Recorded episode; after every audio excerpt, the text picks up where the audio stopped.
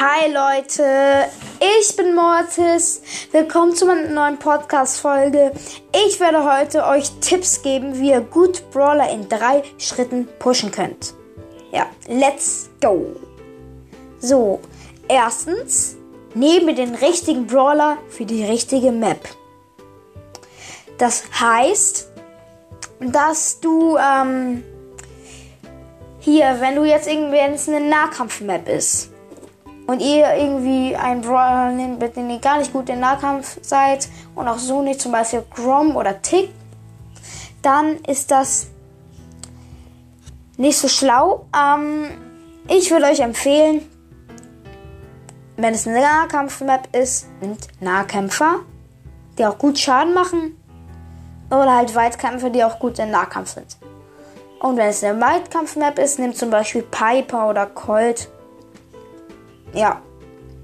Okay. Zweitens, nimm bei Edgar in Solo Showdown das Hardcore Gadget, das Hardcore Gadget und die Heal Star Power.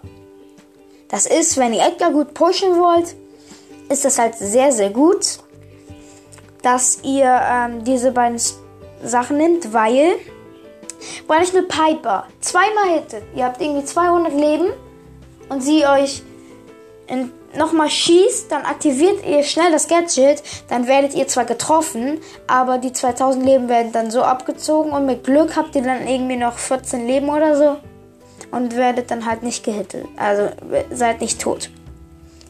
Ja. Ach so, ähm, in Basketball ist du ganz gut. Ähm, drittens, bis zum letzten Atemhauch kämpfen. Das heißt, wenn ihr spawnt und direkt gehittet werdet, versteckt euch hinter Mauern.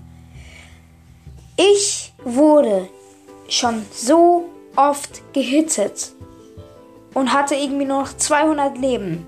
Bin abgehauen, hab mich in Büschen oder hinter Mauern versteckt, hab gehielt und wurde deswegen trotzdem noch Erster. Bis zum letzten Atemhauch kämpfen.